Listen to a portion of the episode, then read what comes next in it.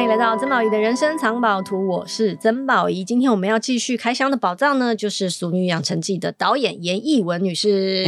Hello，大家好。要讲女士，差不多就是这个年纪，是我们两个都差不多。哎，对对，很多人都说你把《俗女养成记》一二写完了，是道出了六年级女生的。很真实的心情，还有心路历程，其实那也就是我们经历的，是，所以我们有很多共鸣。没错。那我在看的过程当中啊，我还有另外一个共鸣，是因为我同时还在做另外一个节目，叫做《我们回家吧》。嗯嗯嗯。其实我在里面也埋了一个梗，就是不要忘记你是怎么样变成今天的自己。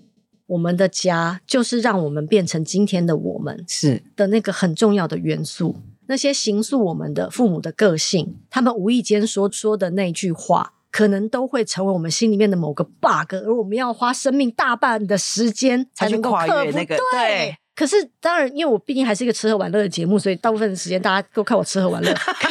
可是我在聊天的过程当中，其实我也想慢慢带出这些事情，就是有的时候你得要正视过去的曾经经历的某些事情，因为你只有看到了那个疗愈，才会开始。那不管那些东西，其实你不需要仇恨它，对，因为不管怎么样，那些东西都陪伴了你一段时间，让你成为今天的你。对，而我觉得《俗女养成记》一二非常完美的演绎了这件事情。你当时是怎么想到要这样做？就是把一个女生现在正在面临的人生、生命的课题，跟过去她的自己发生的事情这样交叠。诶，其实我觉得最大的那个工程，应该这样讲，还是原著。江娥，因为你去看他的散文，他当然写了非常多我们小时候经历的共鸣，包括什么学钢琴啊，有没有这种一一堆，或者是说什么从垃圾桶捡来，这些我们都经历过。你只要问过六年级女生，都经历过。一爆橘子这种吗？对。然后关于性都是很压抑的，是是是，这这些其实你都经历过。那你很讶异说，一个人把这个东西写出来之后，可是会让你同时。你在读他的文字的时候，有一种幽默感，然后那个幽默呢，又来自于一种包容，可是他又有一点批判在里面，所以我觉得他就是这个东西给我来讲，我觉得更更重要的不是他内容，是他怎么去书写这一段。的那个那个，我觉得是他的应该叫他的角，他的眼光跟角度。对，这这个、嗯，我觉得这个是影响我比较大的、嗯。我会觉得这个是才是他想要讲的事情。嗯哼，所以我就会觉得说，嗯，那应该要用喜剧的方式去包装它。嗯，就是让大家不要这么严严格的去批判说，你看看，就是因为小时候我们怎么样怎么样的，我现在怎么怎么样怎么样怎么样这样。但其实小时候遇到那些事情，其实是很残酷的。嗯，而且也蛮沉重的。现在有时候讲出来都会觉得说：“哎呦喂啊，不好意思。”但是因为我们不一样了，我们现在已经走到一个坎展了，这样子，你就会觉得再回头去看，你真的可以用比较宽容，因为你用宽容的眼光回头去看你，他他才有可能被改变或被讨论。那我觉得是江娥的这个口气吧，或者是笔触给我这样的感觉，所以我才会想说：“嗯，那我要我们要创造虚构出一个四十岁的女生，嗯，回头去看，嗯嗯，因为她散文大部分写都是童年的。”对，嗯，曾经有个人问过我说，我是怎么挑选呃，不管是书籍，嗯，嗯，或者是电影，然后我给他们的答案就是，其实我会挑选善良的作者，就是应该是说，我会在他的字里行间，或者是在他建构的那个世界里面，感觉到他对人的包容跟理解。然后像，反正我很喜欢一个日本女作家，叫做宫部美幸。嗯嗯，我每次在看她的故事，虽然她的故事有些是比较江户的物语，是神怪的，里面有很多悬疑，一定有会有人死掉，嗯，因为是推理的。推理，对。可是我都可以感受到，她用一个很大的爱包覆着这里面的所有人，以至于我在她的世界徜徉的时候，觉得很安全。那个是我很我想要，我我如果你要我挑的话，我为什么不挑这种？嗯，你知道吗？而我在看《熟女一二》的时候，就是我觉得你好，你刚刚说江娥也是一样，你们还有编剧、导演群、嗯，你们真的是用一个很大的怀抱包覆着整个剧组跟这些角色面对的人生。那个是我在看戏的时候能够感受的，因为那是骗不了人的。嗯，那些温柔。真的就是温柔，那些温柔就是会让我觉得说，哎呀这里要哭吗？这也太温柔了吧！啊、可恶，就是因为就你知道那个那个观影过程是非常特别的。比方说，我现在回想起来有一幕我，我我到现在想起来我都会哭，就是嗯，陈嘉玲的妈妈在小时候在讲陈嘉玲如果面对性骚扰哦，比方说你要戳她的眼睛，踢她的下面，对，叫对对，说我爸爸是警察，对对对对对对对对。然后最后，因为他真的，他本来觉得他妈很烦，就觉得说啊，不要再练习了，这这很堵哎，不会遇到这种事啊。然后再后来，他真的坐公车遇到了一个怪叔叔，对。对然后他回家，他一句话也说不出来，对。然后妈妈还正想要骂他说：“你到底去哪里了？”然后陈嘉玲小时候，小时候陈嘉玲就是重复说那句话，他妈秒懂，然后，然后一把抱住他的时候，你知道那种我真的大哭哎。就是我觉得那个温柔啊，真的太可恶了！哎呦，不要害我烦呢、欸！就是那个温柔是，就是你大可我不知道，我因为处理戏呀、啊，等一下接接一下卫生纸，因为处理系有很多不同的方法，嗯嗯，然后你你你可以很很很直白的去处理说，哦，陈嘉玲遇到这个事，他妈妈真是一个。真是一个明白人啊，千真知灼见啊，嗯嗯、或者是你就是去探讨，当女生真的就算做再多的练习，你遇到坏人的时候，你还是，会措手对，还措手不及。你可以，你可以体谅这件事，它有很多不同的角度切入，但是最后你切入的那个点是母亲对于孩子的那个，我要哭了。我觉得 可以不要这样吗？对，喂，救命啊！我那天真的大哭哎，而且那场戏结束之后，我还在继续哭。然后你更不要说，你说像钟欣凌，虽然演了一个警察，戏也不多，但是他在跟天心说：“你走，你走。”对对对，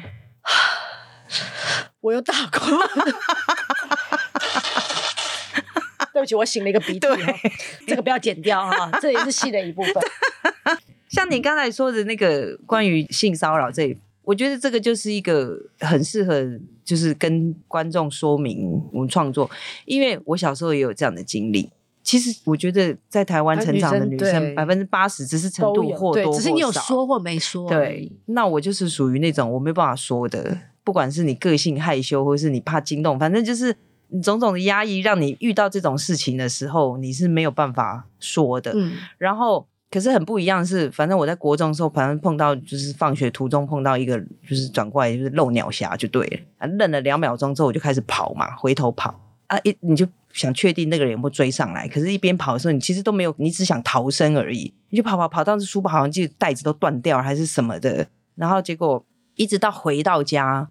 我妈妈反正就是说，怎么那么晚才回来，还是什么干嘛？就问了，我有点忘记了。然后我就记得，我就在玄关那边，我就说，我我我我就为了，然后就大哭这样子。然后可是其实当时我妈妈的反应是其实蛮残忍的，她是用骂的，她是说什么什么什么什么什么什么什么，然后我就觉得很委屈，就是你会觉得那个错又不是我，为什么？然后我就一直哭，一直哭，一直。然后我妈就一直说你这这没用，或者什么什么什么什么。但是。我觉得很不一样，是我当然也可以重现那个当时，因为那其实比较是大部分的在穿跑衣，烦呢、欸。就那是其实是大部分台湾妈妈会对会对孩子做的事情，因为其实他也慌，他心里面也知道你发生什么事情，可是他有一种他没有他没有办法在现场，他救不了你的一种懊恼，对懊恼，然后他就觉得说。你这样怎么保护你自己那个东西？所以当你现在以以以我现在的年纪回头去看，小时候你很怨恨你妈妈，你会觉得说，我都已经发生这种事情，你还这样对我。可是他到我现在这个年纪回头去看，他其实只是不知道怎么表达啊。然后我就用这种比较宽容的包容方式去看待，所以就等于我一点在戏里面扭转了这个。对，你知道为什么后来我又哭了吗？为什么？就是还好，我今天有访问你，嗯嗯，嗯因为你刚说的这段话，其实让你的你让这个作品又在往上再走了一点。很多时候，我们认为，比方说我们在陈述某些事情的时候，我们就是重复的，对，就是好像我们只要把事情说了一遍，我们就疗愈了我们自己。但是你的疗愈其实有一个更不一样的，我鼻塞的好厉害。对对不起，我擤了个鼻涕。好，但你的疗愈其实往上走了一层，就是你重演了一段。如果是你，你会希望怎么被对待？对待，这是疗愈的第一层。疗愈的第二层是你让那些可能跟你有过同样经验的孩子，在看那一幕戏的时候也被疗愈。就是你疗愈的不只是你不只是往内对自己这么做了，其实你对所有的六年级的女生，如果我们都有经历这些事，标准、嗯、不同年纪的女生都做了同样的事情，然后你也对妈妈做了一个事情，就是如果你有选择，嗯，你还有这种选择，嗯，我很喜欢一部电影叫做《Call Me by Your Name》，嗯，好，这个电影那个最近金马影展又又又又又重新上映了。其实一开始的时候，我我对于这个戏其实没有什么感觉，我只觉得啊，男主角好帅，超帅，然后甜茶真的超好棒，就是我的菜。然后然后那个意大利哦，好美，Oh my God！然后好，对对，我就我就是因为我觉得那不是拍给我看的，所以我可能一开始看的时候有点距离。但是我在看到最后的时候，因为最后一场戏其实就是男主角的爸爸，嗯，跟男主角在说一些话，我在那里大哭，然后我就突然明白了，这个导演，这个导演年纪有点大。他为什么要拍一部？其实可能是他年轻的时候拍也不违和，因为就是两个很帅的男生谈恋爱的戏。嗯、就是他为什么要在年纪这么大的时候做了这件事情，然后在后面加这场戏？因为其实就是那场戏，那场戏让所有曾经在可能在你的性向出柜的过程当中不被理解的孩子们，都透过那场戏明白，如果你被很温柔的对待，你有一个这样的父亲，你可以听到什么样的话？嗯。而那个，我觉得就是戏剧很了不起的地方。你你就算没有办法在你的生命当中实现，但戏剧帮你实现了。而当你看完那个戏的时候，其实你也走过那一段。嗯嗯，你知道那就是哇！所以你刚刚讲那个时候，我真的觉得你很 很屌。对，就是会用比较包容的，我觉得啦。回头去看，因为我们真的从童年这样走来，我真的觉得我们身上背的包袱，嗯，哎，真的挺大的。嗯，有些东西甚至我们一直到我们现在都还在沉淀跟。消化，嗯，虽然它好像看看似没有影响我们的什么人生方向，但你自己会知道，在某一些关卡上面，那个是过去留下来的东西，嗯，对，有可能这辈子也摆脱不掉了，有可能，摆脱不掉也没关系，对啊，你你也就是和平共处，是，那不就是和平共处？就你有常常在想，为什么我会选择在那个年代出生？嗯嗯，我为什么会选择？比方说，我是一个香港背景，但是在台湾长大的女生，嗯，你为什么？你是哪里人？我算是花莲人，你是花花莲人？你在花莲出生吗？我在基隆出生，但是一个月之后就到花莲跟奶奶一起住。你在花莲长大，对。然后呢？然后再上台北，再上台北念小学。对，对就是为什么我们选择了这样的一个迁徙的背景？嗯，我们选择了这样的年代，这个年代这么承上启下的夹心饼干，其实都是有理由的。而我觉得这些理由让我们的生命变得非常好玩。嗯，如果我们能玩起来的话。我觉得很多人之所以就是就会觉得很多心里很多埋怨或者很多过不去，是因为他们没有就着这个 wave 玩起来。呀，他们去抵挡那个。对，就是你越是抵挡，它就越是存在。对。可是有时候，其实你就是顺着那个流，然后玩起来，你就发现，哎，很爽哎！我这好会挑哦，这好会挑投胎的时机，怎么那么好玩？你说现在孩子没有经历过没有手机，对，没有经历过没有网络，对的生活。我们以前经历过，我们小时候经历过，我们还曾经在公共电话排队一块一块投，或者还有还有电话卡这些，对，就是那些经历是很美好的。我现在回想起来是觉得很美好的，可是当然现在已经不可能嗯再回去嗯，嗯，但我很我很感谢，很感谢那一切，然后很感谢我做很对的选择，就是对，我就是要投胎在这个时候，人生就是祝福，我是真心这么想，嗯。好，淑女一二获得了这么大的成功，嗯，所以严艺文女士，嗯、严艺文女士，下一步就是要拍另外一个，对，讲女演员的故事。那你还会去当女演员吗？你说我想继续演戏吗？呃、啊，会，但是只是我觉得就是要看角色，或是想有没有想合作，就好不好玩呐、啊？那你会自导自演吗？可能不太会。诶，你刚刚诶，因为觉得很劳累啊。哦，你光导演你就觉得你要处理的事情，对对对，我好像我觉得我好像现在没办法分心诶。那你为什么要写一个女演员的故事？那个女演员故事其实也是从自身，是就是我那一年拿到金钟奖之后，接下来两年我发生的事情，就是你觉得拿到金钟奖，好像你接下来你会觉得你自己可以选择的角色更多，嗯，或是你好像你可以交出一个什么不一样的成绩单，但是可是当你发觉，诶没没有呢，没有呢，然后你就心情很沮丧。然后我我记得那印象很深刻是得了奖之后，大概隔天还是隔两天，你就进到剧组，然后就演一个很烂的、很鸟的戏，然后你就心想说：我一个拿了金钟奖，然后我演这个戏给观众看，啊你搞不掉？对，就就是说过不去，我心里真的很过不去。然后很奇怪，就是因为你心里开始有这个心魔之后，你去片场工作，你都觉得就是哪里不对劲，我不知道为什么。然后我说实在，从那时候开始，你就会开始不知道为什么会用一个更高的标准去看自己，然后你就会觉得说这个剧本烂，什么这这种词你就要讲得出来，是干嘛干嘛这种，就是慢慢的，然后你就开始发觉自己有一些失能的状况出来，比方说你哭不出来。我我就是哭不出来。以前我们是导演叫我们哭，我们就哭，也哭八遍的。但是现在不知道为什么，心里面就有一个那个叛逆的那个东西，就觉得说这种要哭，大立马好嘞，这样。啊，我以前也是这一种。对，我以前最最想就是看着剧本，然后很想怼到那个编剧前面，对，你演给我看。对，你做这个三角形，对，这三角形是哪来的？对对，你你哪哪一句话想哭？哪一句话？对对啊，哪一句话？你你你你如果哭出来，我哭给你看。真的哇，我受不了，反正就开始种种的，我知道那个内心的那个抗拒跟那个倦怠就跑出来了，然后就不知道为什么，就是对一切都愤世嫉俗，厌世到一种极点，或是人家找你去演一个什么，就说什么演一个高太太，我就说他没有名字吗？他们已经给我一个名字可以吗？这样子就是会.对，就是慢慢的，然后就开始去想一切，你就觉得说，为什么我还要演戏呀、啊？每天像公务员一样打卡上班，然后那样子，就觉得说不好玩了。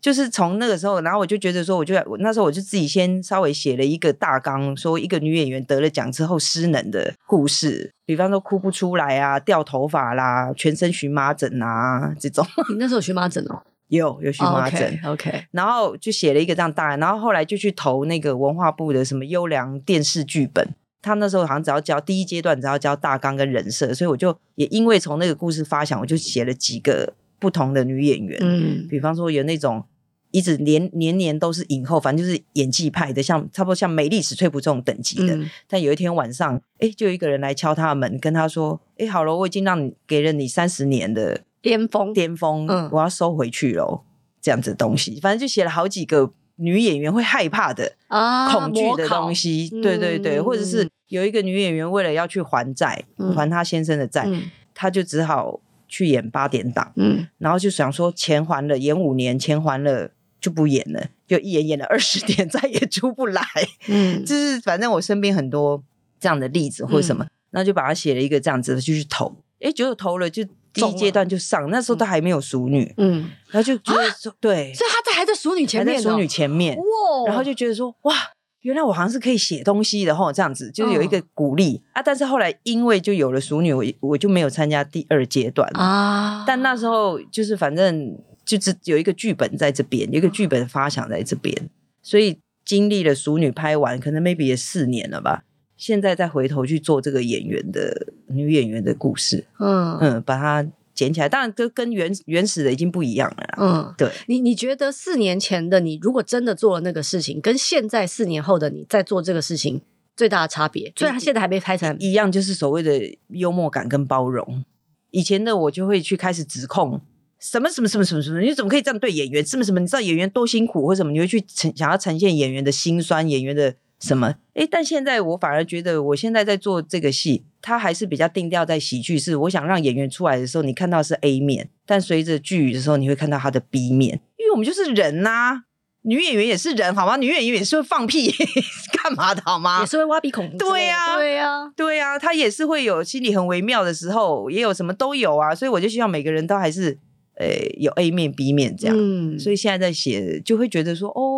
的确比我那时候的那个 timing，所以你就像你刚才说的，就是一切都是最好的安排。对，因为的确，如果四年前.当时的你胸口还有一把火的时候，真的可能会烧个片甲不留。哎，对，就是那种我没有过好日子，你们也别想给我好好过，我就把你们一些嘴脸全部都演出来，你们都知道我在演你 啊，你就不要惹我。现在我是导演了的那种感觉。没有，我觉得我我可能那一出戏会变说教戏啊，就是控诉，充满控诉。啊，那不像我现在，现在我是好像有一点面对这个圈子里面的有一些病态，或者是有一些不合理的东西，它有一点是轻轻提起、轻轻放下的感觉，这样。嗯，所以我觉得老天爷真的安排的很巧妙，就是他让你绕了一圈，对，因为这一圈的确会让你变得比较柔软，是。然后，尤其是当你也真的曾经成为一个幕后的工作人员，你知道那个幕后的不容易，他们，因为我也遇过很。变态的导演，是就是变态到所有工作人员聚在一起，就是会。诅咒他全家的那一种，就是就是觉得说，怎么可能这种人来当导演，然后把所有人害得这么惨？嗯、而且因为他他那种是有恶意的，他也不是戏导的好不好？嗯、因为戏导好不好，我觉得那是个人才华。嗯，可是人不好，哇，整个剧组像在地狱一样。我懂，你知道那个导演是不让场记去上厕所的，场记是女生，她不让她上厕所，太夸张了，夸张的要死。然后她去嫖妓被我们看到。对，反正这是很久以前的事，可能已经十几年前了，而且不好，不是在台湾。好，OK，对，就是就是会有这种事情，就是因为的确这个圈子有很多很奇妙，很奇妙啦。对，你有时候回想起来，你都会觉得说，怎么可能？怪谈，你只能说怪谈。对，怎么可能这种事情会发生在我身上？然后他是真人呢，就人怎么可以，人怎么可以这样？就你，你难道不觉得自己很奇怪吗？就把所有全世界的人都觉得你这个人太。怪了，而你还能够把这个角色演得完美无缺，就被人讨厌的人可以演得这么完美。是，就如果你心里面，比如果他有一点双面，比方说他还是有柔软的一面啊，或者说还有还有体贴小动物的一面，被我们看到，我们也是会觉得说，好了好了，他也不是全是坏人啦。就是因为旁边人，因为拍戏就是几个月在一起，是什么东西都是骗不了人。但是没有缝隙的坏，真的太太，就你会觉得这个剧本再写都没办法写得这么好。然后，但我很 lucky，我还没有碰到这种所谓的没有缝隙的话。可能他的缝隙我们没看到，可能他他的缝隙我们没看到，就没有呈现这样。因为我们因为拍一下 A B 组嘛，所以没有二十四小时都碰到那种感觉。对对，但是我会觉得，我回到我刚刚要说的话题，就是因为你你走过了熟女之后，对，然后你你真的更明白了某些事情，嗯嗯，所以如你所说，你知道你知道轻轻拿起，轻轻放下的。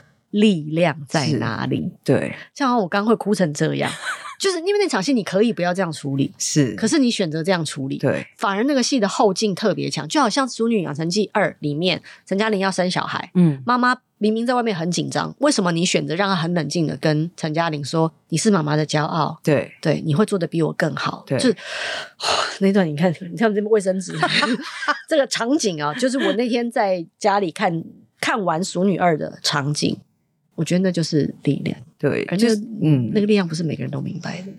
对，我会觉得我现在真的比较愿意用那个站在对立面去看别人，至少说，也许我不赞同他或者什么，可是我会觉得我我可以了解你，我可以了解你为什么会讲这种话、做这种事或什么。我觉得我现在比较可以，因为因为我说实在拍《熟女二》的时候，我自己也经历了一场，其实嗯，对我来说蛮大的一个起伏。因为它承接着一的压力，你知道那个背上背的所有人的期望都在你的身上的那个，你就会觉得说哇，很痛苦。然后你会觉得你绝对不能就是拉扯拉扯，对。那这是一个，可是相对的是，因为熟女二的规模更大，包括什么硬体的，你会发觉你在能力上面 handle 起来的确哦，比熟女一的时候吃力很多。你甚至有的时候我在片场的时候，我会有那种嗯。